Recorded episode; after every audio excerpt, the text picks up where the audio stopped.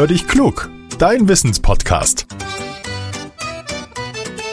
Mit Judith und Olaf. Ah, eine Sprachnachricht von Judith. Na, mal hören, was er will. Hallo Olaf, als ich mit Karchen Gassi war, ist mir aufgefallen, dass in vielen Bäumen hoch oben kugelige Pflanzen sind. Ich weiß, das sind Misteln.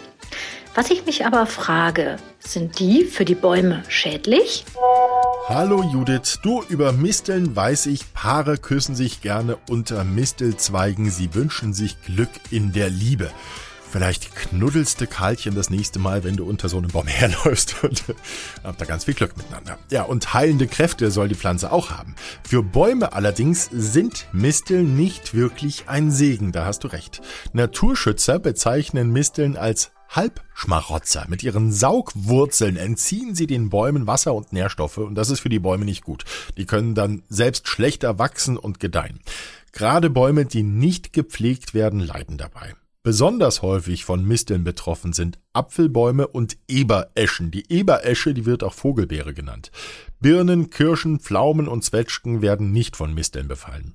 Die Naturschützer raten, alle vier Jahre im Spätwinter und zeitigem Frühjahr befallene Obstbäume konsequent zu beschneiden. Die Äste sollten mindestens 30 bis 50 Zentimeter ins gesunde Holz zurück abgesägt werden. Damit ist es dann möglich, die Mistel zurückzudrängen. Die breitet sich dann üblicherweise nicht mehr aus. Misteln haben sich einen Trick einfallen lassen, wie sie von Baum zu Baum kommen, um sich dort ausbreiten zu können. Die bilden sehr klebrige weiße Beeren, die zahlreiche Vögel ganz gerne naschen. Und reiben sie den dann an einem Zweig oder hinterlassen sie dort ihren Kot, dann sind Mistelsamen an der Rinde und die Pflanze kann dort wachsen.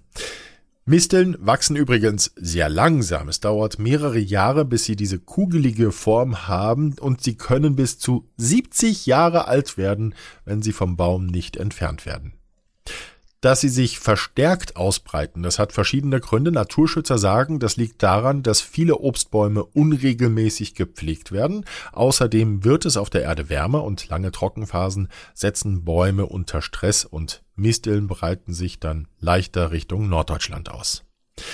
Manche Menschen glauben, Misteln stehen unter Schutz und dürfen nicht entfernt werden. Das stimmt aber gar nicht. Die Experten sagen, sie sollten sogar geschnitten werden. So, jetzt sind wir alle Experten in Sachen Misteln.